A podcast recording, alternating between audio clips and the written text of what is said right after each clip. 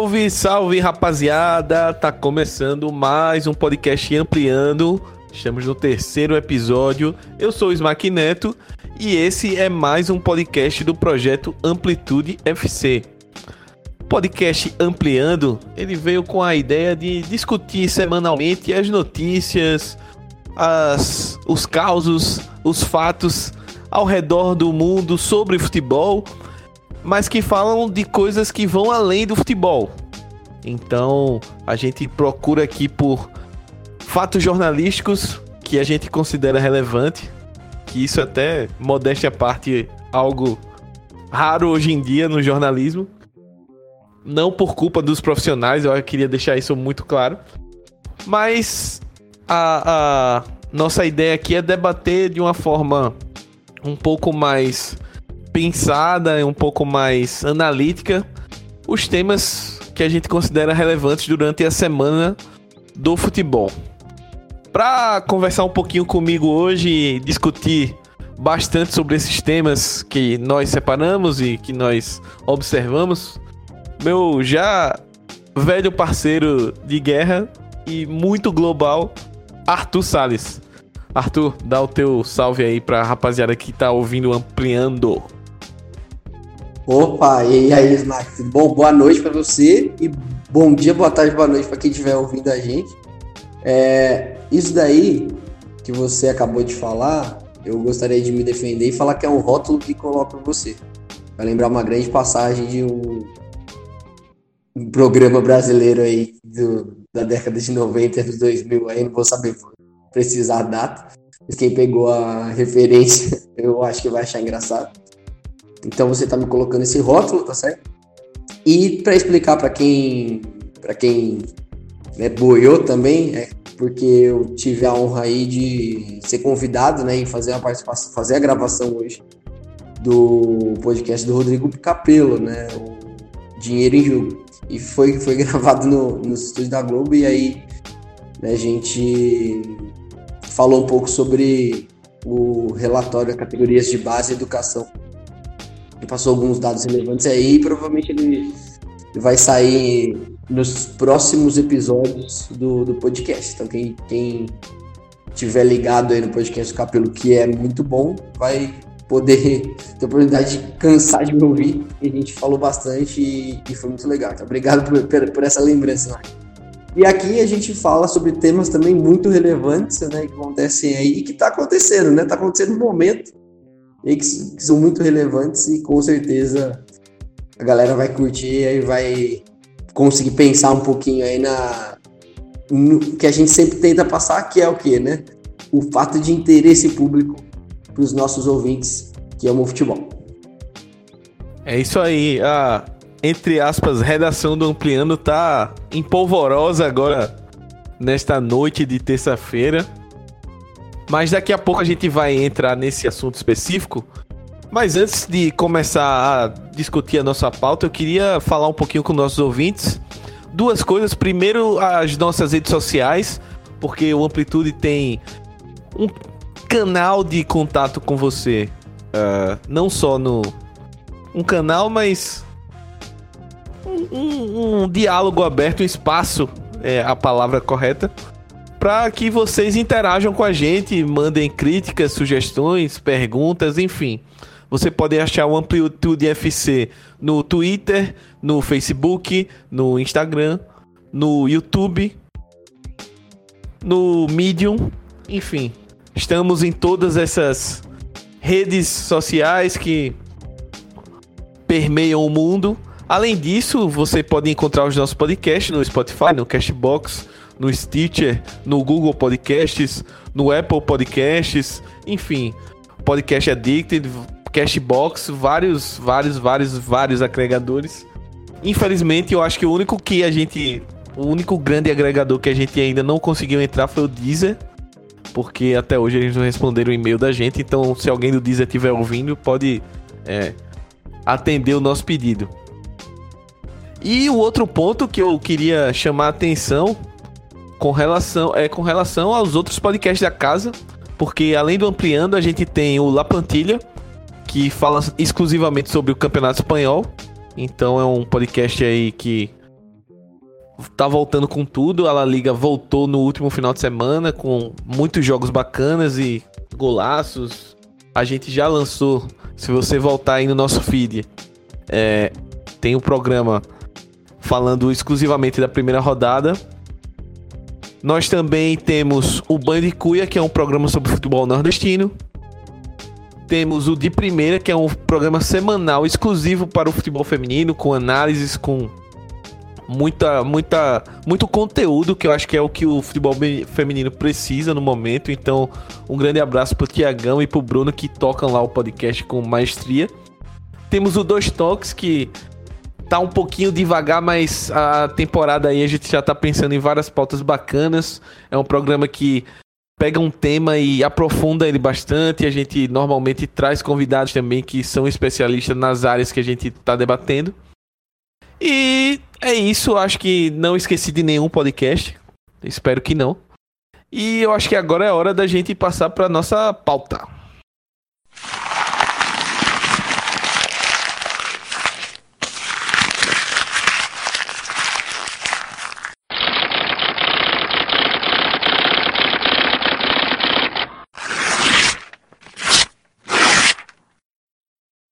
Começando a pauta aqui do nosso terceiro ampliando. E a gente vai começar com a. Acho que a gente pode definir como uma curiosidade, né? É, acho que a gente tem sido muito pesado, né, nesses últimos, nessas últimas semanas aí, né?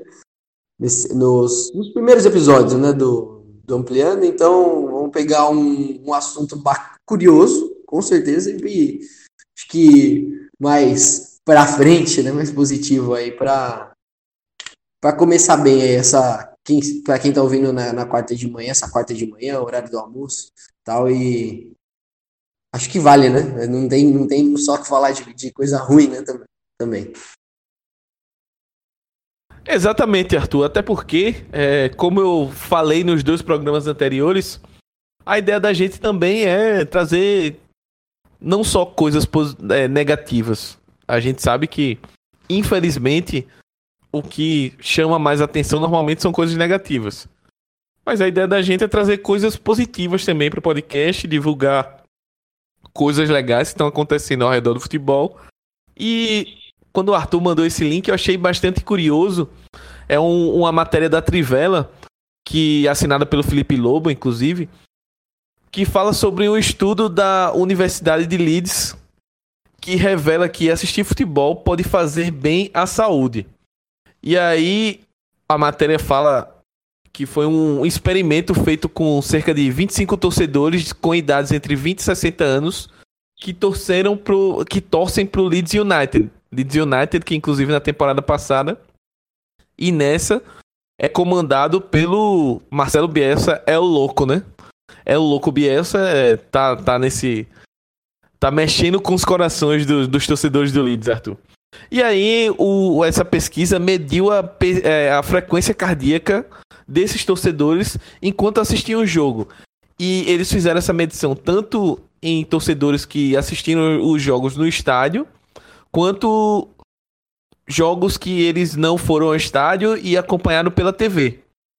E aí ficou uma das conclusões da, da pesquisa é que os torcedores eram submetidos a um estresse positivo, equivalente ao exercício cardiovascular moderado. Então, assim, esse esse ato de torcer, é, ele é, acaba equivalendo como um exercício. Mas aí ele, claro que pondera questões quando o time perde, então a sua pressão baixa e você fica mais desanimado, ou quando o time ganha você fica mais eufórico, e aí o, o, exercício aumenta um pouco mais, e aí tem os momentos de pico, de tensão, enfim.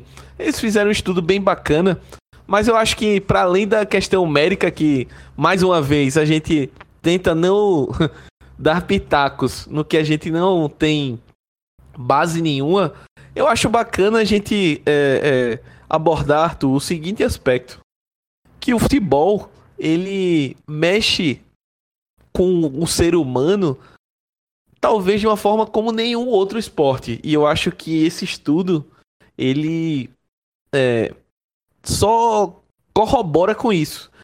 Provavelmente o cara que é fanático, sei lá, por curling e tá assistindo lá uma final, ou, ou a seleção dele, ou, enfim, eles sintam emoção e tal, mas o futebol, por ter esse caráter global, por ter esse caráter e local ao mesmo de tempo. alcance.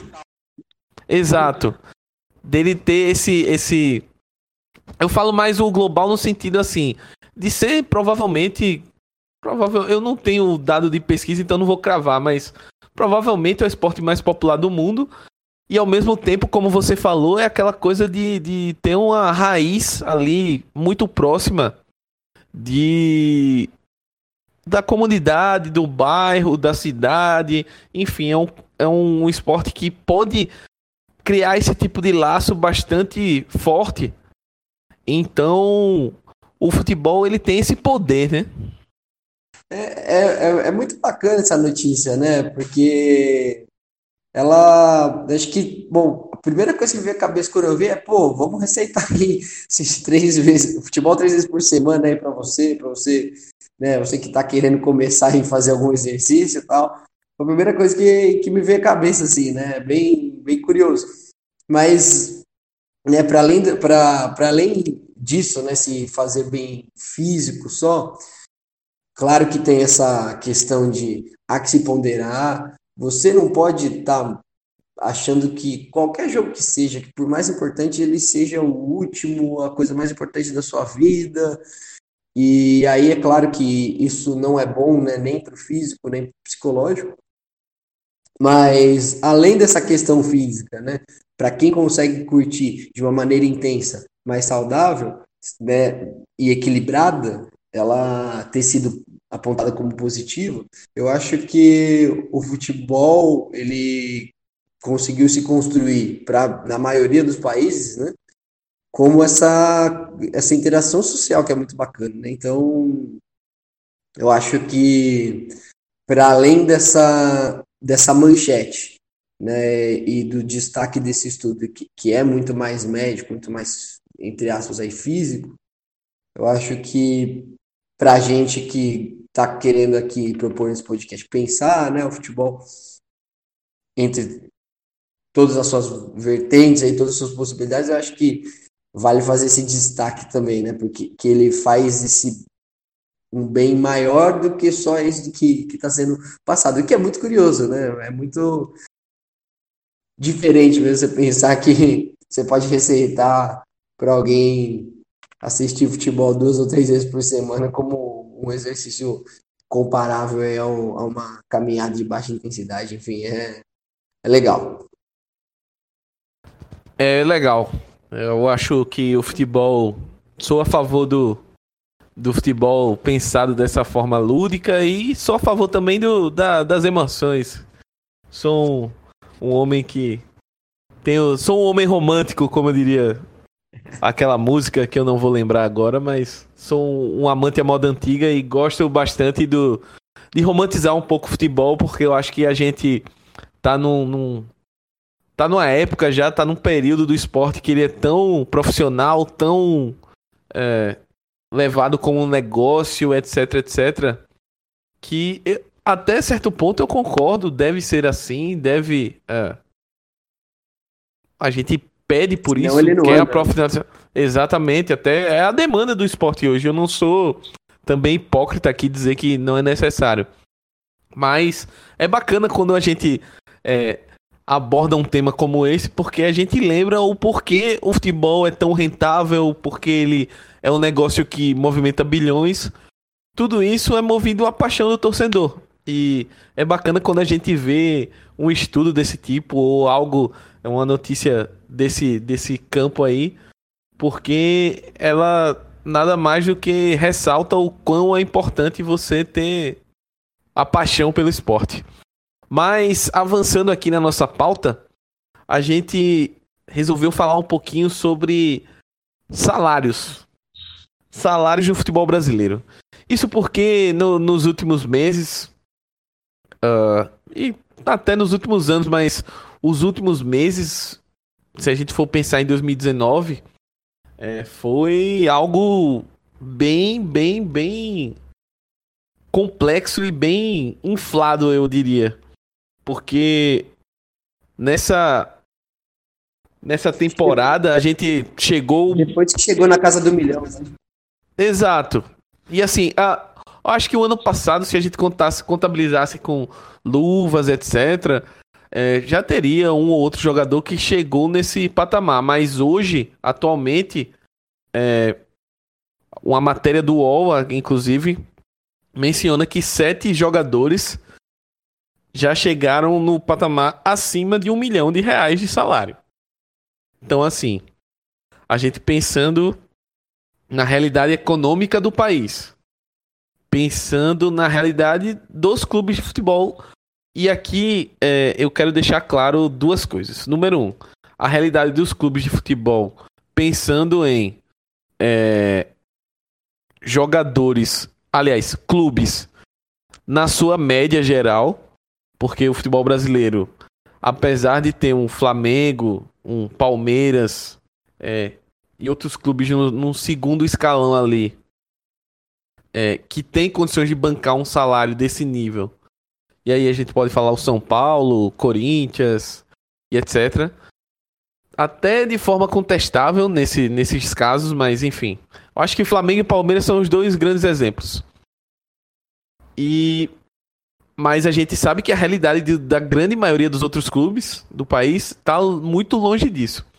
Então, Arthur, depois desse preâmbulo todo, eu queria que a gente abordasse aqui é, dois pontos. Primeiro, é, o quanto isso é sustentável no futebol brasileiro. E o outro ponto é um pouco mais social, assim. Você não acha que o, o futebol brasileiro ele tá chegando no patamar salarial fora da realidade em dois aspectos, no aspecto do país e no aspecto da qualidade dos jogadores que atuam aqui. Porque se a gente pensar que tem vários caras aí ganhando, sei lá, seus 150, 200, não vou falar de milhão, mas 150, 200, às vezes 300 paus aí, que honestamente, não, não teriam condições de jogar em, em times fraquíssimos. Então, eu queria que você falasse nesses dois sentidos. Mais no, no lado do clube, é, se os clubes é, a longo prazo teriam essa sustentabilidade aí de para manter e quem sabe até aumentar esse padrão salarial e ao mesmo tempo a questão da realidade do país. É, eu acho que essa discussão. Vou, vou, vamos pelo, pelo lado do país primeiro. Acho que quando a gente pensa nesses em salários grandes jogadores, é, é complicado você querer fazer comparação com qualquer é, cotidiano né, da, da vida da vida do cidadão comum, porque obviamente ele não vai ter comparação nenhuma. Mas os jogadores, eles são profissionais únicos né, no mercado e altamente disputados, os que são de elite, né, justamente por serem de elite, por terem, por conseguirem apresentar um desempenho diferenciado. Então, assim, eu acho que é normal que eles tenham salários realmente muito exorbitantes. E aí, né, claro, né, dependendo de, de quanto o clube consegue pagar. Mas eu não, não acho que seja assim um, um grande problema para o país, ou como a gente pode discutir em relação, né? Nossa, que isso, o que o esporte está passando como valores, né? Você valoriza alguém que teoricamente faz algo que não é tão relevante, assim, na verdade é super relevante, né? Ser jogador, ser, jogador né? Ele tem a sua, a sua importância, né? E o que representa, né? Você jogar no São Paulo, jogar no Corinthians, no Flamengo, enfim, né, nos grandes times do, futebol brasileiro, isso representa muita coisa. Né? Então, assim, eu acho que é, é natural até que, que seja assim, não vejo, não vejo tanto problema, não. É claro que em relação à gestão, é só é, é, a gente só precisa ver né, se o clube consegue pagar. No final do ano ele conseguiu um superávit, ele precisou vender algum jogador para pagar o salário desse outro que ele está trazendo, que esse outro que ele está trazendo normalmente é o, né, esse que tem esse grande salário. Normalmente é um cara que está mais em declínio, né? Que a gente vê. E às vezes você precisa vender um Vinícius Júnior para pagar o salário de um guerreiro. Então, assim, quanto que isso é, é inteligente, né? Dentro da gestão de um clube. Será que ele não era mais inteligente tentar segurar um pouco mais o Vinícius Júnior? Isso é possível. Né? Acho que a reflexão fica para uma melhoria do, do futebol né, nesse aspecto de, de, gestão, e aí você trazer mais público tal, né, como consequência, ganhar mais títulos, né, e fazer essa roda desse ciclo virtuoso girar, né, é, eu acho que passa mais por essa, por essa questão, né, que, onde você está fazendo esse, esse investimento, mas o salário em si, eu não vejo tanta tanto problema, né, assim, tanto tanta ou uma imoralidade, né, que se queira, que se queira colocar.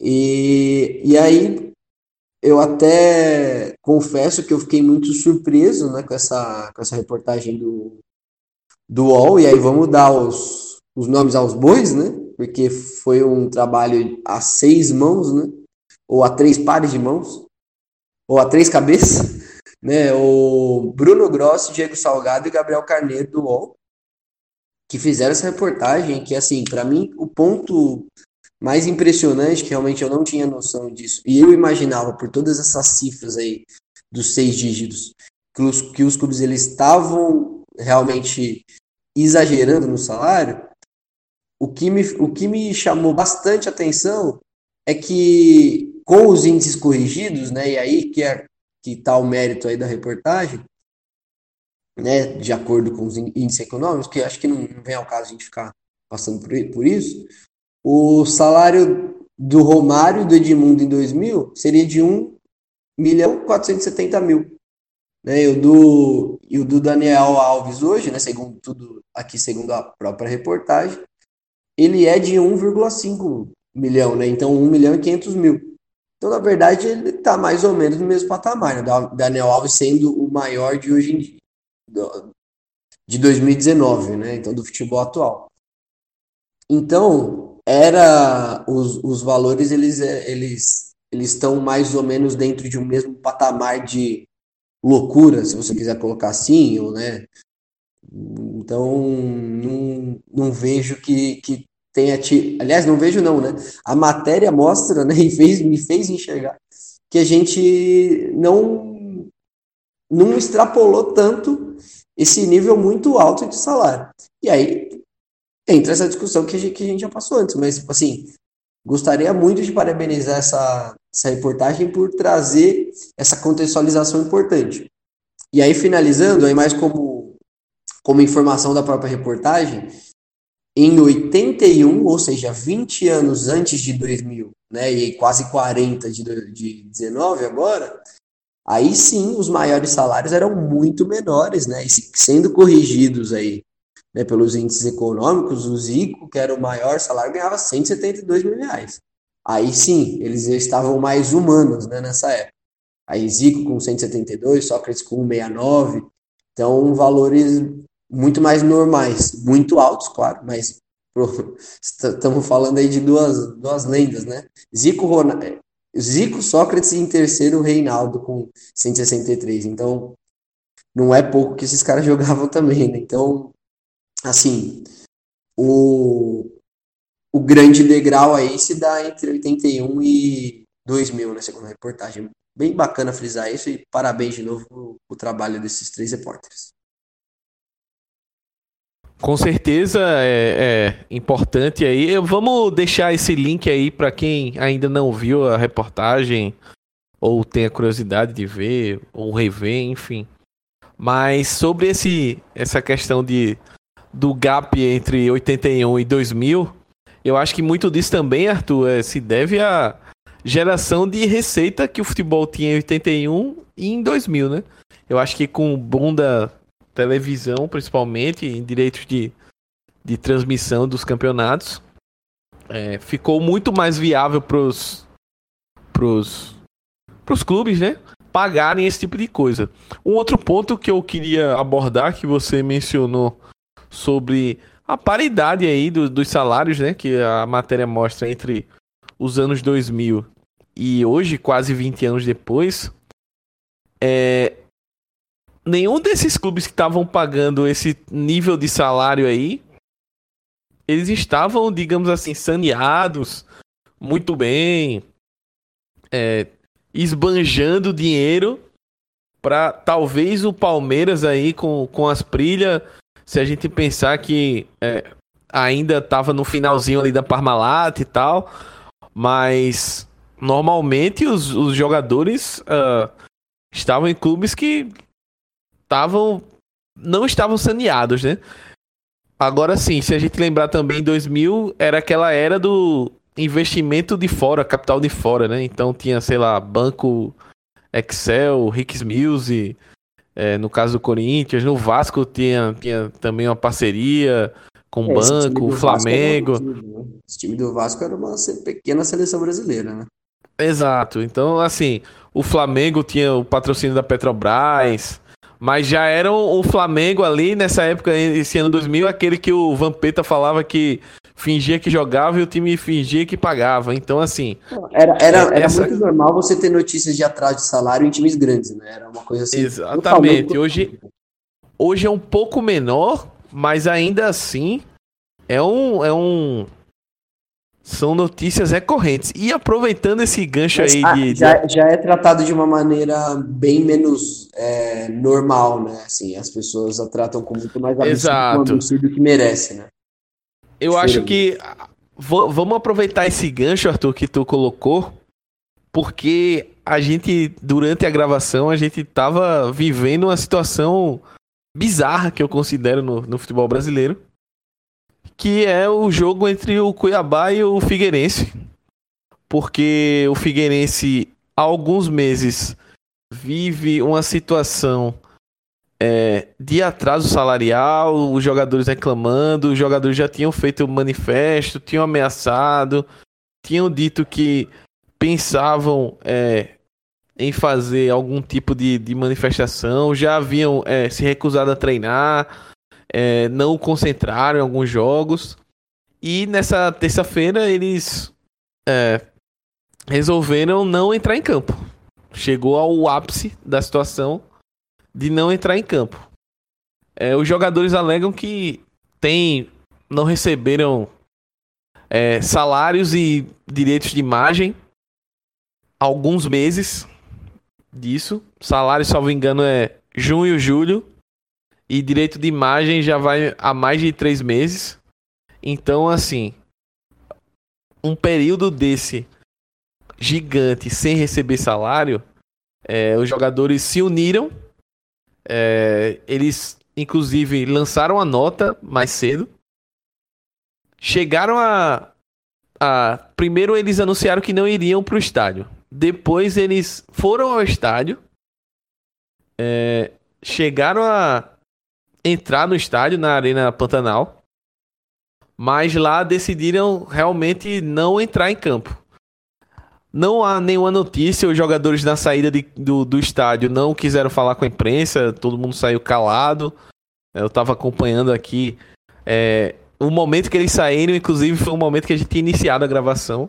Mas eu estava acompanhando aqui, ninguém falou, parou para falar, nem nenhum dirigente parou para falar com, com a reportagem do Premier que estava no estádio, né, fazendo o jogo. Mas assim, eu queria tocar nesse assunto e eu acho que acaba linkando com o assunto anterior, porque a minha preocupação inicial é a mesma. Como os jogadores, é, como os clubes, aliás, tentam é, investir ou buscar jogadores, etc que não tem condições de pagar. E aí acaba acontecendo essa situação bizarra de um clube tradicional como o Figueirense, que já disputou vários e vários anos a Série A. É, é um clube tradicional de Santa Catarina. E chegar ao ponto de dar um WO numa competição nacional em que a equipe, por incrível que pareça, é, tá ali no meio da tabela, porque numa situação dessa a gente imagina logo que o time tá brigando para não cair, etc. Mas eles estão ali circulando no meio da tabela. E é isso, né, Arthur? Como é que vai ficar? E aí a gente pondera algumas questões como a CBF havia previsto há cerca de dois ou três anos atrás que o time que é, atrasasse o salário e o jogador denunciasse é, acabaria sendo perdendo pontos no campeonato. Até hoje a gente não viu nenhuma mobilização nesse sentido. Como é que vai ficar a situação dos jogadores do Figueirense? Como é que vai ficar o Figueirense, o clube em si? E lembrando também que é uma, uma um ponto que eu também queria deixar aqui para discussão, que eu tô entre as me alongando, mas queria deixar também é que o futebol do Figueirense está sendo administrado no formato empresarial. Então é uma empresa que assumiu o futebol do Figueirense e está administrando o clube. Esse alerta eu queria fazer pelo seguinte ponto. É, antes de passar a palavra para o Arthur. A gente tem que pensar bem e ficar bem atento a essa questão dos clubes empresa. É, não quero aqui também demonizar a questão do, do, clube empresa e dizer que não presta e que tem que continuar do jeito que tá. Não, não é essa a minha intenção. Eu só acho assim que o torcedor também não pode, ao mesmo tempo que ele não pode achar que é uma porcaria, ele não pode achar que o seu time, porque vai virar empresa, vai virar um PSG um Manchester City. Isso vai depender muito da capacidade financeira, do, do, da capacidade administrativa desses caras que estão assumindo a empresa. Então, assim, são diversos e diversos fatores. São vários formatos de empresa, de clube empresa que podem ser implementados. Então, acho que é importante é, o torcedor ficar atento a esse tipo de situação. Nem tanto ao céu, nem tanto à terra. Tem que ficar atento. E aí eu queria passar a palavra para o Arthur para comentar esse um pouquinho desse caso bizarro aí, já que a gente está falando de salário, salários grandes e enfim, esse esse caso do Figueirense de agora a pouco chamou bastante atenção. É, com certeza, né? Não é uma coisa que, que deveria acontecer numa série B de campeonato brasileiro, né? E, e, é muito triste, né? Sem dúvida nenhuma, a gente ficar triste por, pelo clube, pelos jogadores, pelos torcedores que foram ao estádio, enfim, por quem estava né, na expectativa de assistir o jogo, enfim. É, é um, pelo futebol brasileiro, né, de maneira geral. Mas, enfim. É, separei alguns tópicos aqui, né? Em relação à CBF primeiro, né, e essa, esse, essa, essa regra aí que você citou, acho que é um, uma oportunidade para gente, a gente ver se realmente ela será aplicada ou não, né, e como será aplicada né? Porque pelo menos parece é a, aí a, a margem, né? Para que para que exista essa aplicação. Então fica a expectativa, porque sendo qualquer clube é importante que as regras sejam cumpridas, né? Para que elas a gente veja que que o negócio funciona, né? Então esse é um ponto. Em relação ao clube empresa, é, é óbvio que o clube virar empresa ele não vai, não vai ser um, a, a solução, né? Ele virou empresa e magicamente tudo funciona, né? Então, existem vários modelos. É, é, a discussão é complicada, a discussão é, é complexa, né? Então, não há que ter essa expectativa mesmo, eu concordo com isso. E, inclusive, aí a gente pode até fazer um, um outro ampliando, até um dois toques, né? Acho que dois toques é mais, mas a pedido desse tema aí. É, e aí eu vou recomendar depois. Quem quiser pode passar para o final do, do programa, mas eu vou, eu vou, eu vou fazer a dica cultural final, um, um livro sobre o tema. Tá? E, e aí eu queria falar também sobre a união dos jogadores e aí puxar um pouco do, do da brasa para minha sardinha e falar sobre a formação né, dos jogadores. Né? É, e isso não, longe de ser só no Brasil. Né?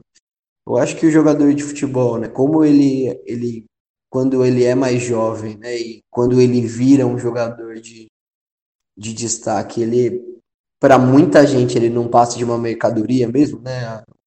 Ele vai ter a sua habilidade de ser explorado, sua habilidade, né, seu potencial midiático ser explorado por muita gente e que tem muita gente que tem essa visão é pouquíssimo interessante que você faça com que o cara tenha alguma autonomia, com, que tenha algum espírito coletivo, né? E, e aí, nesse sentido, eu acho que assim, é muito. Seria muito bacana a gente ver manifestações de colegas, né? E tanto colegas que atuam dentro do Brasil, fora do Brasil, jogadores importantes, né? Neymar, Daniel Alves, né, os líderes da seleção brasileira, né, compadecidos com uma situação dessa, né, não, não que não haja tempo ainda para que eles façam, mas eu ficaria muito surpreso se, se, eles, se algum desse, deles se manifestasse, né, mas seria muito bacana se a gente visse essa, essa, essa união. E aí eu acho que bate um pouco na formação como, como eles são tra tratados, principalmente vistos, né? Não necessariamente são maltratados, né? mas eles são vistos aí como, como mercadoria, então é importante que eles se comportem bem como tal, né? sem muita autonomia, sem muito senso crítico. Eu acho que acaba passando um pouco por aí. Né? Assim, e essa, é, esse movimento ele acaba trazendo essa discussão. Né? Será que não poderia haver uma união de outros jogadores, jogadores do Cuiabá não entrar em campo? Né? A gente sabe que tem muita pressão, temos que falar isso, né? Por que, que será que houve tanta especulação, né? houve tanta indefinição? A pressão deve ter sido muito grande né, para a tomada dessa decisão. Por que, que eles viajaram? Né? Com certeza eles foram convencidos a viajar. Por, por que decidiram entrar no ônibus, sendo que não, não iriam, enfim, né? ou, toda essa indefinição, eu acho que mostra para a gente, tá do lado de fora, que com certeza teve muita pressão de muita gente que tentou convencê-los a mudar de ideia. O que não aconteceu. Né? E aí mostra uma convicção, uma força de que eles estão corretos, que devem lutar por, por seus direitos. E, e aí eu, eu entro, vou entrar um pouco na, na gestão, né? o último tópico aqui, é, e isso, esse último tópico se encaixa ainda com a, com a discussão anterior, né, dos salários aí, entre aspas, exorbitantes, que a gente viu, graças à reportagem do que eles não, não são tão exorbitantes assim, né, ou pelo menos eles já são exorbitantes há muito tempo, que é o, a negociação mesmo. E ele e passa por essa por esse entendimento coletivo dos jogadores, mas também pelos clubes. Será que precisa torcer tanto a faca? Será que você precisa de tudo isso mesmo? Será que não seria melhor né, a gente, como jogadores, né, pensando, é, a gente ter a certeza que todos estarão recebendo e aí negociar algum tipo de acordo coletivo? Aí, né, eu, eu, eu é, escrevi aqui, né, destaquei essa, esse último tópico como negociação utópica. Eu sei que isso que eu estou propondo assim, é com certeza totalmente fora da realidade. A gente, é, gestores, jogadores estiver ouvindo, vai dar, com certeza vão estar tá dando risada na minha cara. Mas assim, sabe, será que não daria para se organizar de um jeito que fosse mais, para usar a palavra da moda, sustentável, né? Ah, eu quero só saber de mim, eu vou lá, vou pedir 2 milhões, o clube que se vira para pagar. Se o meu colega não estiver recebendo, que se dane. Se o outro clube do, dos meus outros colegas, gente que até que jogou comigo, também não conseguiu for se ferrar por causa disso, e aí o mercado todo fica todo desgraçado por causa dessas negociações cada vez maiores, também não é problema meu. Então acho que talvez faltasse, e os clubes é a mesma coisa, eu vou aumentar aqui porque eu consigo pagar agora, depois de um ano também não quero saber, enfim. É, acho que né, um pouquinho mais de, de pensamento coletivo faria bem, não só futebol, mas para o mundo, mas é claro que até eu aqui anotei isso como negociação utópica, mas não queria deixar de falar e, e dar essa, essa minha posição aí. Só dando uma pincelada aí no, nos apontamentos de Arthur. Duas coisas que eu queria é, deixar, chamar a atenção, reforçar que o Arthur mencionou ao longo da fala dele. A primeira é sobre os jogadores importantes se manifestarem. Arthur mencionou é, exemplos como Daniel Alves, Neymar e outros jogadores de seleção, etc. E aí eu queria tocar num ponto que é como os jogadores aqui no Brasil e do Brasil são alienados nesse sentido. Eu acho que não tem como não utilizar a palavra alienado, sabe? Porque a gente enxerga diversos jogadores aí uh, que não só tiveram oportunidade de passar pela Europa uma grande, vasta oportunidade cultural de entender o que é o, a profissão e a classe e ter um, um, um nível cultural que eles não teriam se eles não fossem jogadores de alto nível. Isso é óbvio, a gente também não pode é, renegar a questão da educação de base que a, maior, a grande massa de atletas brasileiros tem.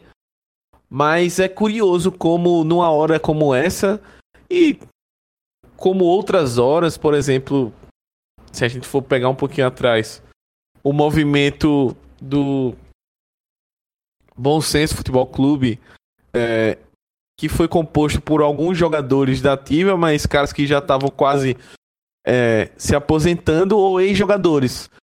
Mas nunca nenhum jogador de peso de verdade, algum cara é, pesado, nível de seleção, de ser grande ídolo, afiançou aquele movimento e o movimento acabou morrendo porque uh, as, as lideranças foram parando de jogar, foram uh, saindo do meio mais direto ali do futebol e simplesmente acabou morrendo mesmo. E aí uh, eu lem me lembro, por exemplo, do Kaká quando ele veio emprestado para o São Paulo na última passagem dele no São Paulo antes de ir para o Orlando City. É, ele foi perguntado sobre o, o bom senso e aí ele falou que não conhecia o movimento tal, que não, não, não preferia não se manifestar porque não, não conhecia e não queria falar sem saber. Mas assim, é, as pautas de bom senso são pautas bem claras, eram bem claras. E os jogadores parecem lidar como o Kaká, assim. É meio que eu tô alheio a isso aí, não, não sei de nada, não não quero saber de nada também, não, não me comprometa, digamos assim. E é essa que é a realidade do jogador brasileiro. A gente vê, por exemplo, na Espanha ou na Argentina, é, jogadores, os jogadores se unindo, puxando até greve para parando o campeonato por conta de um ou dois clubes que estão atrasando salário, é, coisa que a gente aqui trata como uma coisa mais normal do mundo.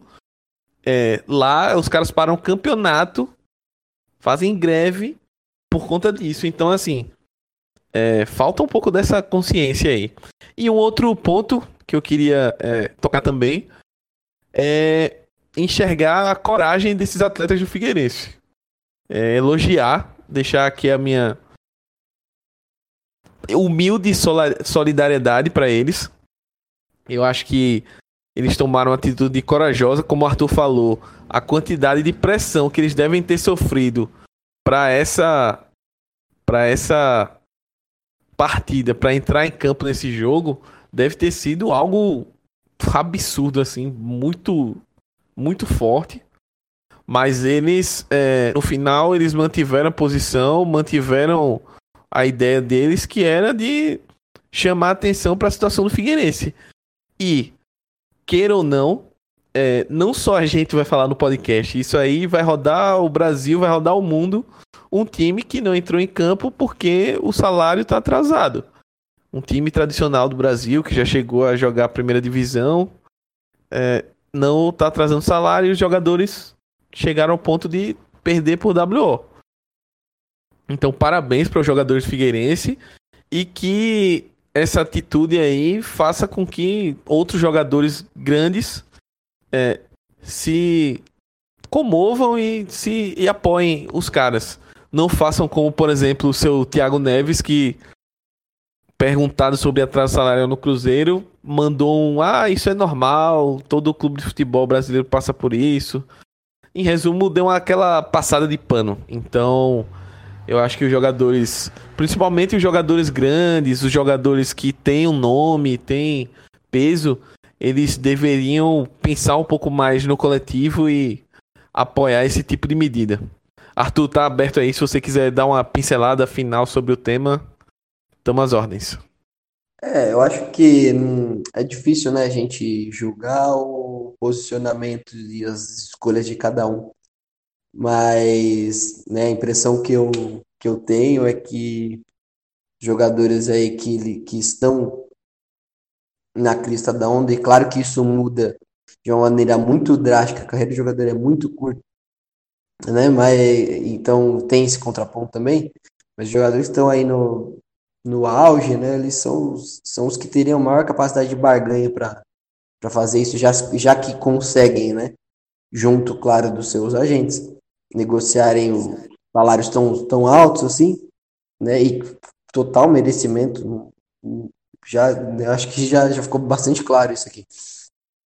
Mas já que conseguem isso, eles também conseguiriam é, passar muito mais ilesos por qualquer represália que fosse por posicionamentos, justamente por serem tão valiosos como são, né? Mas, né, só quem tá lá para saber como é que é também. Né? Exato. Exatamente. Só quem tá lá para saber como é que é. Então vamos passar aqui para um próximo próximo ponto. É, até porque a gente se alugou, empolgou, o famoso Sim. empolgou. Abraço ao Paulo Nobre. Mas vamos embora aqui. O próximo ponto de pauta que a gente separou é fala um pouquinho do, da relação do jogador com o clube e com a torcida. É, nessa semana, no último final de semana, aliás, no último domingo, o zagueiro Vitor Ramos, que também é conhecido como ex-namorado da Paniquete Nicole Balls, momento TV Fama aqui no Ampliando. Mas o jogador, ele teve passagens pelo Palmeiras, pelo Goiás, pelo Vitória, é um jogador de renome aqui no futebol brasileiro. Atualmente ele está no CRB, aqui de Maceió. E ele, no último domingo, ele foi. Ele é o capitão do CRB. Ele participou do jogo contra o Vitória. E após a partida, é, ele foi visto, foi flagrado, né? No show do Tiaguinho, cantor de pagode. E as fotos circularam rede social, circularam. É, e chegaram até a diretoria.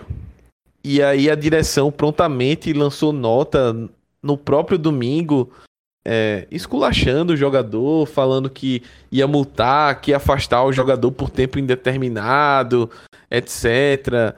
E aí, Arthur, houveram dois, duas reações da torcida. Uma parcela que condenou o jogador, ah, é baladeiro, é isso, é aquilo, cachaceiro, não liga, etc, etc, etc. E teve a parcela da torcida que é, defendeu o jogador, falando: ah, não, o Vitor é um dos melhores zagueiros do elenco. É, a diretoria tá buscando aí desviar o foco e tá, tá querendo tirar a responsabilidade do time que para contextualizar o time perdeu e acabou pela terceira rodada consecutiva em casa desperdiçando a oportunidade de entrar no G4 da Série B, que dá a vaga para a Série A do acesso. Então, a, dire a direção está querendo tirar o foco, está querendo se eximir da responsabilidade, etc. E eu queria que você falasse um pouquinho desse, desse dilema que a gente vive, ainda mais num tempo de, em que as redes sociais estão aí com tudo. Hoje em dia as informações fluem de uma forma muito mais solta, então, o que o jogador tá fazendo aqui, qualquer pessoa que tiver um, um smartphone do mais pangaré possível vai flagrar o cara, vai divulgar a imagem em rede social, já tá na mesma hora já tá no Instagram, no Twitter, no Facebook e etc, no WhatsApp, enfim. E aí eu queria que você falasse um pouquinho sobre como o torcedor liga e lida com esse tipo de situação do cara ser um ser um, um atleta, mas ele tá ali, ao mesmo tempo ele tá ali no meu momento de folga dele. Então, é, essa invasão da vida privada do cara, até onde o torcedor tem direito de cobrar esse tipo de coisa e até onde a direção também tem direito de cobrar esse tipo de coisa do cara, já que ele tá no momento de folga dele, a representação do CRB seria na segunda-feira, então e até onde a gente sabe, a diretoria nunca fez nenhuma queixa antes dessa é, com o jogador com relação a atraso de, de, de para treino ou atraso em apresentação antes de viagem, etc. Então, em tese, eu tenho que partir do pressuposto que o, o Vitor ele cumpre os horários dele, cumpre os treinamentos, enfim. E aí eu queria que você falasse um pouquinho dessa confusão aí entre público e privado na vida do, dos jogadores de futebol. Não, beleza. Eu, eu acho que assim, esse caso foi uma salada, né? Nesse, nesse sentido, porque eu acho que a gente tem que de, delimitar uma, a relação profissional do jogador com o clube.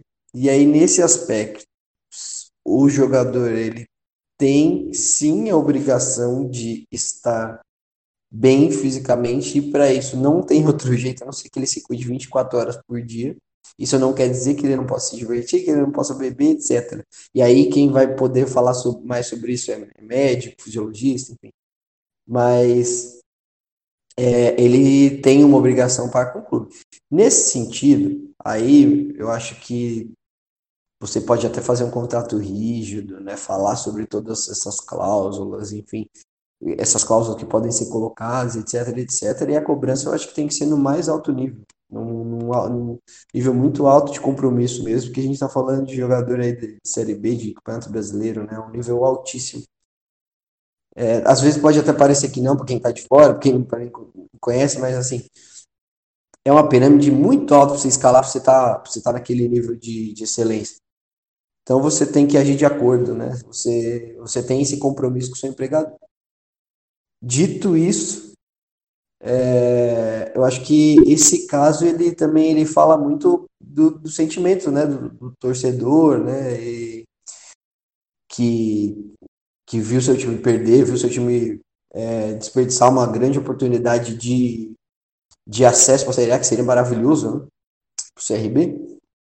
É, e aí eu acho que Talvez falte um pouquinho de sensibilidade aos jogadores. E não que seja uma obrigação do Vitor Ramos perder, ou oh, perdi, vou ficar trancafiado na minha casa, depressivo, chorando debaixo da você. Não é obrigação dele fazer isso. Mas talvez ter um pouco de sensibilidade seja inteligente por parte dele. Só isso, né? Eu acho que esse é um, é um grande ponto. E só que assim, um outro ponto que sai dessa, dessa, dessa afirmação minha é o seguinte, né? não é questão de ter sensibilidade, eu acho que é um, uma característica bem interessante de jogador de futebol realmente sentir isso, né? realmente ser competitivo, né? realmente ficar bravo, realmente sentir é, sentir a dor do torcedor, né? eu acho que é uma característica que é positiva para a carreira do jogador, né? em vários aspectos tanto dentro quanto fora de campo, né? virar um ídolo, né? Um ídolo, acho que também vira ídolo por por ser o representante da torcida dentro de campo. Isso não é romantizar, muito pelo contrário, né? Pensar em, em você se tornar um profissional que vai render o máximo possível, tanto dentro de campo como no aspecto de marketing, enfim, tudo, né, da, da sua imagem e tudo mais. E aí, nesse aspecto, talvez o Vitor Ramos tenha faltado, pecado um pouco, né? Mas, enfim, já, já, isso daí já extrapola as, as obrigações dele. E aí, para terminar, eu vejo que a nota, né, do jeito que ela foi descrita aqui, ela acaba sendo muito oportunista, mas depois de uma derrota, né, você fala como como se o que ele fez fosse algo inadmissível, como se ele tivesse faltado no treino. Ele não, né, ele não, ele não descumpriu com nenhuma obrigação estritamente profissional que ele, que ele tivesse, né? Então, assim, acredito que a nota também foi de um amadorismo, de oportunismo muito grande. E é, acho que tem que se delimitar muito, muito bem esse essa caça, né, essa perseguição aos jogadores justamente para que as pessoas tenham entendimento que apesar da derrota, apesar de ele talvez dever estar chateado, ele tem total na, na cabeça do torcedor, né? Dever nenhum, tem que estar chateado, mas ele tem total direito de, de se divertir, de se entreter como ele bem quiser quando o jogo termina. Exatamente, Arthur. Eu acho que para encerrar esse assunto, é, eu queria colocar esse ponto aí que você destacou, que é a falta de inteligência do Vitor Ramos, para ser bem educado com ele. É óbvio que assim. Ele, sabendo que o, o time a torcida estava frustrada com o resultado negativo, terceiro consecutivo em casa, é, outra chance desperdiçada de entrar no G4 da Série B, o torcedor que, inclusive, está é, machucado porque o maior rival conseguiu fazer um, um sprint ali da Série D até a Série A. Enquanto isso, o CRB ficou na Série B esses quatro anos, basicamente, que o CSA é, ascendeu. Então, num, num, num cenário desse, se ele fosse inteligente, ele não iria pro evento. Entendeu? Ele não iria, iria para casa. Podia até ir para casa, é, convidar uns amigos, umas amigas, toma uma cerveja em casa e faz a festa dele em casa, tranquilo. Mas o vacilo que é ele é, ir pro show não justifica a postura do clube. Eu acho assim. O torcedor ficar puto da vida, ir pra rede social e é. cobrar o jogador. É desse mundo moderno, né? Não tem jeito. Né? É, é, exato. Não tem como a gente controlar esse tipo de situação. Agora o clube se prestar esse papel de é, ter uma atitude oportunista, como você bem falou, que o teu da nota foi essa. Tanto foi oportunista que na segunda-feira o clube admitiu que o jogador é, seria reintegrado e aí soltou outra nota dizendo que o jogador conversou com a direção, pediu desculpas, etc, etc, e que isso aí seria multado. Então, assim, claramente. Multado soa... pelo quê? Exato, multado porque estava tomando uma em, em resumo, né? Mas assim, é, ele não. Se ele fosse um cara que uh, quisesse fazer uma, uma, uma zorra, uma briga, ele podia dizer: não, não aceito essa multa e. E, e outra coisa também, né? A gente não sabe, a gente não tá acompanhando os balanços do clube, não tá ali no dia a dia. Quem sabe até se essa multa vai ser realmente aplicada, né? Porque o clube pode simplesmente jogar para a torcida, dizer que multou, mas no final das contas não multar coisa nenhuma, porque provavelmente o, o jogador entraria na Justiça do Trabalho e renderia um processo grande pro, contra o clube. Então, assim, é, a gente tem que separar as coisas. Ele não foi inteligente, mas ele não foi antiprofissional no sentido de descumprimento de contrato. Ele estava no momento de folga dele, ele faz o que ele quiser. As consequências disso ele vai ter que arcar é, durante a semana de trabalho. Então, se ele chegar no, no treino todo dia de ressaca ou mamado, e aí o treinador vai ver e vai dizer: esse cara não tem condição de jogar, vai ficar no banco. É, vai. É, e aí sim, ou, pode até render e aí, sim, contrato. Exato, exatamente. É. Aí é outra conversa. Mas se o cara tá lá tá indo pro, pro treino, chega na hora certa, cumpre o que tem que cumprir, vai embora na, na hora que tem que ir embora. Então, assim, é, não tem como. Não tem como você penalizar um jogador por causa disso. Por causa do que ele faz na vida pessoal dele. A gente pode achar, e eu também acho, que não é inteligente. Não é, até seja pelo aspecto é, de condução de carreira, seja pelo aspecto de saúde, porque você um atleta de alto rendimento que usa e abusa de álcool, de cigarro, você vai ter o seu rendimento é, diminuído e até mesmo no longo prazo a sua carreira vai encerrar mais rápido. Então é burro. Mas a burrice ela não pode ser penalizada. em resumo é isso. Só, só esse ponto que eu queria deixar claro aí sobre o caso do Vitor Ramos. Pode, pode falar, Arthur. Não, bacana, vamos, vamos tocar o barco aí, que o último assunto é denso, a gente vai ter que dar uma corrida, mas não vai dar para ficar, não vai dar para tirar muito, né? Então vamos, vamos seguir é, vamos, vamos seguir bastante. porque vamos seguir porque eu já me conformei que o podcast hoje vai ser mais longo.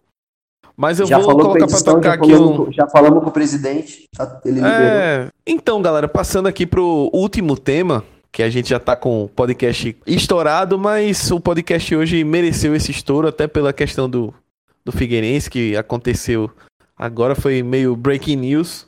Mas a última pauta ela é bastante necessária, a gente avalia que ela tem de ser comentada exposta e discutida, porque a notícia aí do dia 13 de agosto é que o goleiro Bruno, que foi condenado a mais de 20 anos de prisão pela morte da sua ex é, namorada, entre aspas, né, amante, digamos assim, Elisa Samúdio, ele está cumprindo a pena num regime semiaberto, domiciliar, e ele tem uma proposta de um clube mineiro para voltar a jogar. O clube é o Poços de Caldas, que é um time que vai disputar a terceira divisão do Campeonato Mineiro. É, o goleiro Bruno, né? É um caso clássico. Para quem não lembra, ele é, foi condenado porque mandou assassinar a, a essa ex-amante, digamos assim, né? E o crime teve, chegou a ter crime, requintes de crueldade. É, a acusação na época especulava, inclusive, que ela foi retalhada e os cachorros é, especula-se que o, o corpo dela foi dado para alimentar cachorros. Enfim, uma coisa bem macabra. E o ponto é que um cara como esse voltar ao futebol, ter espaço no futebol, anos atrás, é, quando ele conseguiu uma liberdade provisória, o Boa Esporte chegou a contratá-lo, ele chegou a treinar no clube e depois a, a repercussão foi grande e essa autorização foi retirada, ele voltou ao regime fechado. E a advogada do goleiro disse que os detalhes estão sendo costurados e mais dia menos dia ele pode retornar ao futebol. Então, eu acho que a gente pode é, tratar do assunto, mas eu antes de tratar diretamente, a gente pensou que o nosso lugar de fala é secundário. E a gente queria ouvir justamente a visão de uma mulher, porque a gente sabe do que o Brasil vem passando no feminicídio, é, na violência contra a mulher, e a gente avaliou como essencial a participação e a avaliação de uma mulher sobre o tema. Então a gente convidou a Carol Firmino, que é jornalista e pesquisadora especialista em gênero, comunicação e esporte da Universidade Estadual Paulista, a Unesp. E ela vai falar um pouquinho aí sobre esse tema, falar um pouco sobre é, essa questão do, do da violência feminina e do, do, do, da violência que as mulheres sofrem e de como isso no futebol acaba sendo, é, entre aspas, normalizado, acaba sendo é, tratado como uma coisa corriqueira, como uma coisa boba, mas que na verdade não é boba, é uma coisa muito grave, uma coisa é, preocupante na nossa sociedade e é algo que a gente é, acompanha não só no, no dia a dia no Brasil, mas no mundo. Mas como a gente vai é, tratar da realidade brasileira, eu acho importante a gente é, trazer a fala da Carol e trazer um pouco dessa opinião feminina que da mulher que vai ao estádio, vai acompanhar o espetáculo de futebol e quando ela chega no estádio ela se depara com um cara que foi condenado por matar uma mulher e com esse requinte de crueldade que eu já citei. Então vamos lá para o áudio. E aí, meninos, tudo bem? Mandando aqui um alô, né, pro Arthur pro Smack, agradecendo a oportunidade, o convite para falar sobre esse assunto. Bom, é, quando o Arthur me, me pediu uma opinião, eu fiquei pensando bastante. Eu acho que não só eu, mas a maioria das pessoas deve ter suas ressalvas quanto a isso e opiniões divididas, assim, né? Porque a gente tem que pensar, assim, na questão da ressocialização de detentos. Então, no caso do Bruno, ele está no regime semiaberto e ele tem que tra trabalhar, né? E o ofício dele é esse, ele é um atleta e recebeu esse convite, é, né? Está sendo pago por isso, então é, é muito importante que realmente haja essa ressocialização, pensando que esse time de postos também é um time que se preocupa, né, com questões sociais. Essa não é a primeira. Mas ao mesmo tempo é muito complicado, né? Pensar que, por exemplo, mulheres que torcem por esse time vão assistir né, as partidas e ter ali um, um condenado né, por um feminicídio, né? Então eu acho que é muito delicado pensar né, numa, em algo definitivo, em uma, em uma opinião definitiva sobre isso, né? Para mim, é, eu acho que o clube é, tem um papel mais tem um papel mais importante né, nesse cenário, porque se vai haver a, se vai haver essa contratação, se o Bruno vai estar tá lá, né, exercendo sua função, seu papel de goleiro, que haja também campanhas, né, para esclarecer sobre o que é o feminicídio, né, quantas mulheres morrem, né, diariamente e o que é ressocialização, né, para que as pessoas entendam que é o, o, o clube está desempenhando uma função social, né, o seu papel social dentro do esporte, tanto contratando um, um ex-detento que precisa se ressocializar, que essa é a, é, é a função, né? Da, pensando no direito e tudo mais. E ao mesmo tempo esclarecendo sobre o assunto e, e não assim tentando separar né, as duas questões. É muito delicado, eu acredito que as pessoas têm opiniões diferentes mesmo. É, muitas mulheres devem se manifestar, eu acredito, se, se isso for confirmado, se essa contratação for confirmada. É, na minha opinião, como torcedora, seria muito difícil, né? Se eu se fosse o meu time, seria muito difícil acompanhar. Eu lembro que houve um momento em que apareceram notícias de que outros times estavam interessados e né, teve uma mobilização para que isso não acontecesse. Então é muito complicado. Também tem a questão dele não ser liberado aos finais de semana, né? Porque eles precisam dormir, né? Na, na, no presídio. E se eu não me engano, finais de semana também não são liberados. Então, como vai ser feito isso, né? Ele vai ter essa regalia de, de jogar partidas aos finais de semana. Então, isso já é complicado também, porque num, né, como vai abrir uma exceção, né? Só porque é um jogador e tudo mais. É, então, existem muitas questões que permeiam né, essa, esse assunto, mas eu acho que são dois pontos, como eu disse, principais assim, que a gente tem que pensar. Tanto a questão da ressocialização, quanto a questão de campanhas né, que o clube venha fazer é, contra o, a violência doméstica, contra o feminicídio, esclarecendo questões sobre o assunto, né?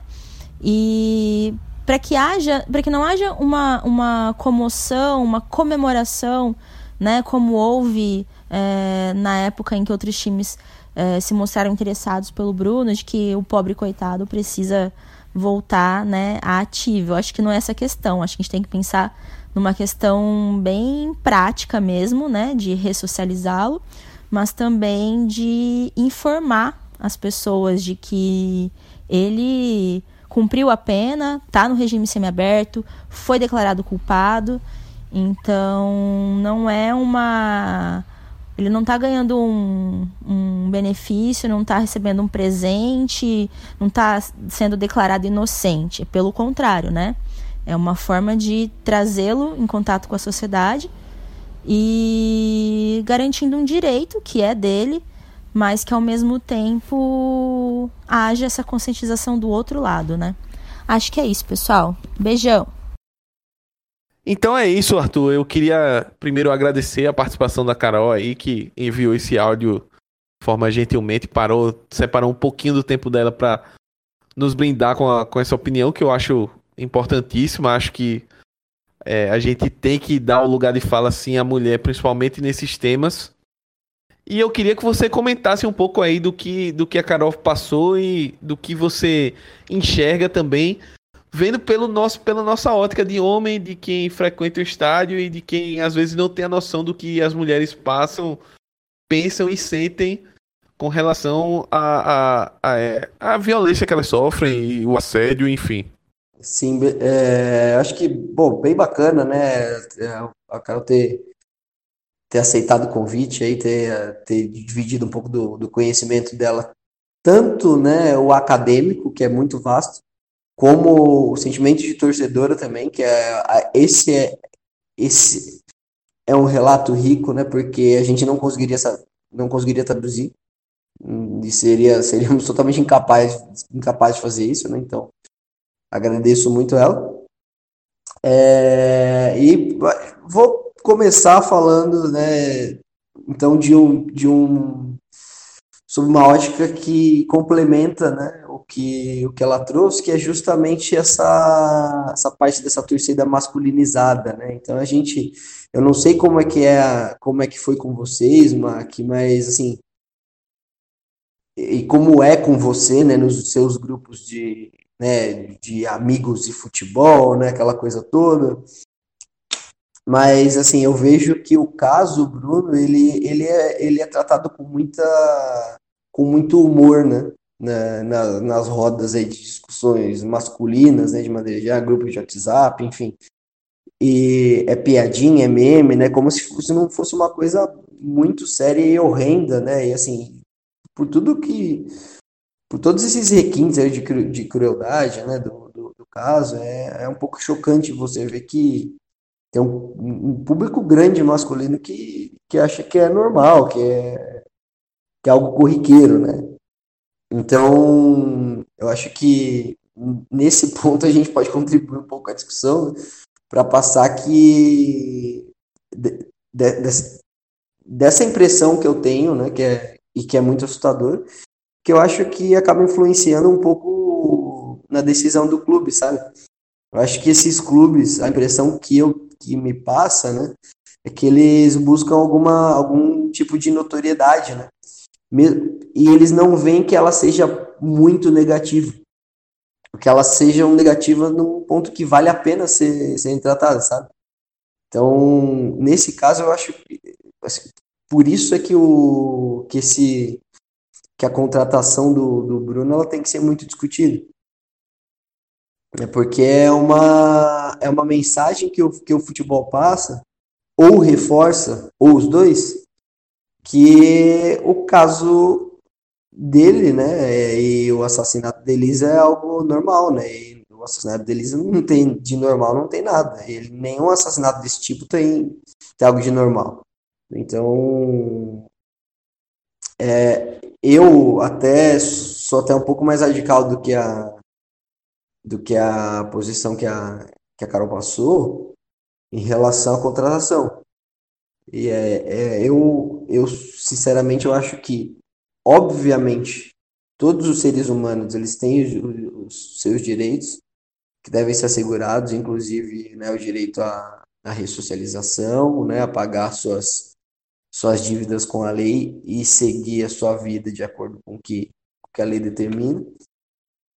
Mas eu não acho que o futebol seja um espaço é, para promover esse tipo de de ressocialização, esse tipo de assim, essa permissividade, né? Você porque o caso do Bruno, né, e como seriam um, um casos semelhantes, né? Eu acho que você trazer ele para dentro do futebol, ele reforça que ele é que é uma coisa normal. Então assim, e outra, né, reforça que entre aspas, é, mesmo que o cara faça o que ele fez, no, ao final das contas, entre aspas, valeu a pena porque o cara acabou voltando a jogar. Sim. Por mais que seja no time de terceira divisão do Campeonato Mineiro, etc.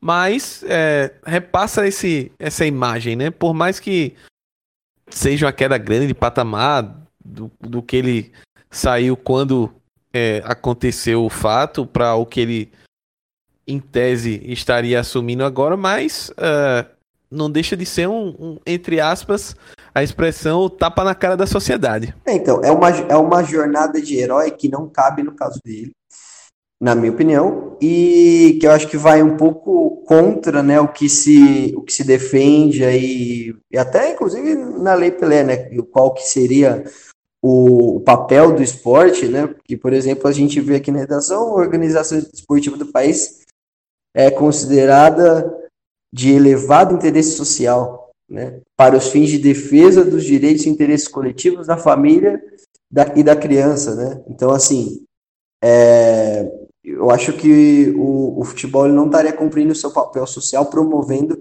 essa jornada de herói, comunicando essa jornada de herói. E aí onde que fica a ressocialização? Sim, poxa, o Bruno tem o seu direito à ressocialização, tem o direito de seguir sua vida.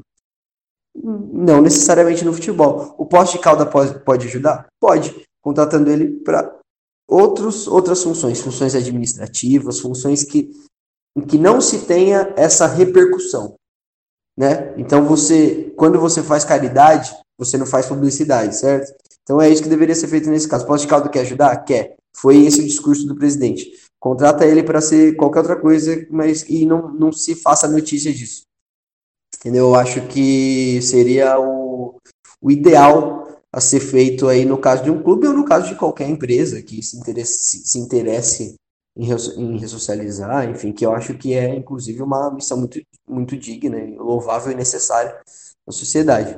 Eu acho que se confunde um pouco essa ressocialização com essa publicidade que não cabe de maneira nenhuma nesse caso. Acho que só traz um, uma comunicação aí, uma mensagem de que o, o que ele fez, né, e pelo que ele foi condenado, né, que é o mais importante, né, porque nós não somos, não somos nós que estamos julgando aqui, pelo que ele foi condenado, o crime pelo qual ele foi condenado é algo normal, né, que merece algum, alguma redenção pública ou algo nesse sentido. Que nesse caso aí não. Aí acho que é extrapolar demais. É, o, é, o Arthur me representou tanto nessa fala que, até aproveitando a, o adiantar da hora, eu acho que a gente já pode pular para as nossas dicas futeboleiras, culturais e outras cositas massas. Ah, isso me deixou emocionado. É isso, galera. Vamos para as dicas. Então, as minhas dicas, semana passada eu dei uma dica de livro, já dei uma dica de série, dessa vez eu darei uma dica podcastal, digamos assim. É, são dois podcasts que eu ouvi essa semana e achei bem, bem interessante. O primeiro podcast é o último episódio que saiu no feed do Imigrantes da Bola, Imigrantes lá do Vitão, do Simonetti, um abraço pros caras, se eles estiverem ouvindo a gente, espero que sim. Mas a dica fica por conta do, do episódio que saiu, que fala sobre viagens que envolvem o futebol. Então, assim, o Simonetti, o Vitor e o outro convidado que agora eu realmente esqueci o nome, cara. Mas sei que é do Imigrante também, participa do programa de, de games do Imigrante, Supremo.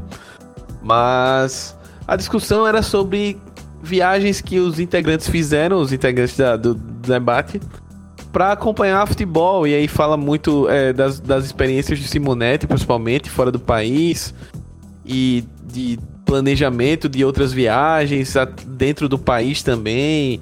Enfim, é um, um episódio bem bacana porque é, acende um pouquinho daquela chama que a gente tem de, poxa, para além do nosso time, a gente gosta do futebol. Então, esse tipo de coisa, conhecer estádios, conhecer torcidas diferentes, conhecer lugares diferentes que o futebol tem um grande envolvimento, é, é muito bacana. Então eu queria deixar aí é, essa dica de podcast. E a minha outra dica é o, o outro podcast do Rafa, que o Rafa participa até do grupo de WhatsApp da La Liga que eu tô. E ele, torcedor fanático do Deportivo La Corunha. E ele tem um, criou um podcast Futebol do Mundo. Futebol do Mundo. É, tá lá no Spotify. E o podcast ele conta histórias, é, digamos que exóticas do futebol. Então ele falou do, do um pouco sobre a questão do futebol árabe no, no primeiro episódio. É, no futebol, no segundo episódio, ele falou com um, um brasileiro que mora no Japão para comentar um pouquinho sobre as histórias do futebol japonês, que tem uma ligação grande com o futebol brasileiro, vários jogadores, o Zico, entre aspas, refundou o futebol lá, a J-League, inclusive. Então, assim, tem várias histórias. E é um podcast muito legal, muito interessante, que eu recomendo aí. É um podcast novo, mas que nasceu com a ideia bem bacana que é contar histórias do futebol ao redor do mundo. Então, Para quem gosta de, de boas histórias e de boas histórias que envolvam o futebol, fica aí a recomendação Futebol do Mundo. Tá lá no Spotify, para quem quiser. Tem no Anchor também e Google Podcasts, outros a, a, aplicativos também. É isso. Arthur, dá o teu a tua dica aí pra galera. Conforme eu, eu prometi, vou, vou, dar uma dica que é para quem quer se aprofundar no estudo do, da implementação do modelo de futebol, é, de clube de futebol empresa, né? O do clube, clube empresa, né? É, é uma proposta, né? É um projeto mesmo de, de implementação, né? De uma regulamentação, né? Em forma de livro, dos advogados Rodrigo Monteiro de Castro e José Francisco Mansur. Tem prefácio do Juca Kifuri, apresentação do Raí. O nome do livro é Futebol, Mercado e Estado. Né, tem um subtítulo, mas se você procurar por esse título, Futebol, Mercado e Estado, você vai encontrar. É, eu, eu já, já, já li esse livro, né? Ele, ele é um pouco técnico em alguns momentos, aí a leitura às vezes fica um pouco mais pesada, mas é, ele é muito interessante para você entender os, os modelos que foram implantados no, ao redor do mundo, né, o que deu certo, o que deu errado, o que os autores acreditam que dariam certo no Brasil, então acho que é, é uma leitura assim muito muito válida, aí principalmente depois dessa, desse, desse pequeno preâmbulo que a gente fez aí no meio do, do programa. É isso, depois das nossas dicas, estamos é, chegando ao final de mais um Ampliando, o terceiro episódio aí. Voltando ao nosso dia é, habitual, que a gente pretende, que são as quartas-feiras. Quarta-feira de manhã é a promessa que a gente entrega o programa para vocês escutarem. E queria só me despedir do Arthur, dar o teu boa noite aí, divulga as redes sociais, convida a galera aí para ouvir o Dinheiro em Jogo e é isso, Arthur. Dá o teu salve final aí pra galera. É beleza, quem quiser acompanhar, né, o nosso trabalho aí, é, por favor, visite o www.industriadebase.com, né? Temos muitas reportagens aí sobre e material, né, sobre categorias de base, direitos das crianças e adolescentes e assuntos relacionados. Twitter, Indústria de Base com I maiúsculo, Facebook, Indústria de Base normal, Instagram, arroba indie, traço para baixo, né, o underline, base, indie, underline, base. E redes sociais, é procurar Arthur Salles com TH também, pode, pode procurar, trocar ideia, criticar, sugerir, enfim. Então, estamos à disposição. E aí, provavelmente, por lá também a gente vai divulgar o dinheiro em jogo e por, por si só o Rodrigo Capello vai, vai conseguir divulgar para muito mais gente do que nós pequenininhos aqui, né? Mas também vamos fazer nossa divulgação por lá porque o, o papo sobre categorias de base de educação foi bem bacana lá. E quem quiser, né, acessar o industriadebase.com vai ver o material completo ali sobre o que a gente discutiu.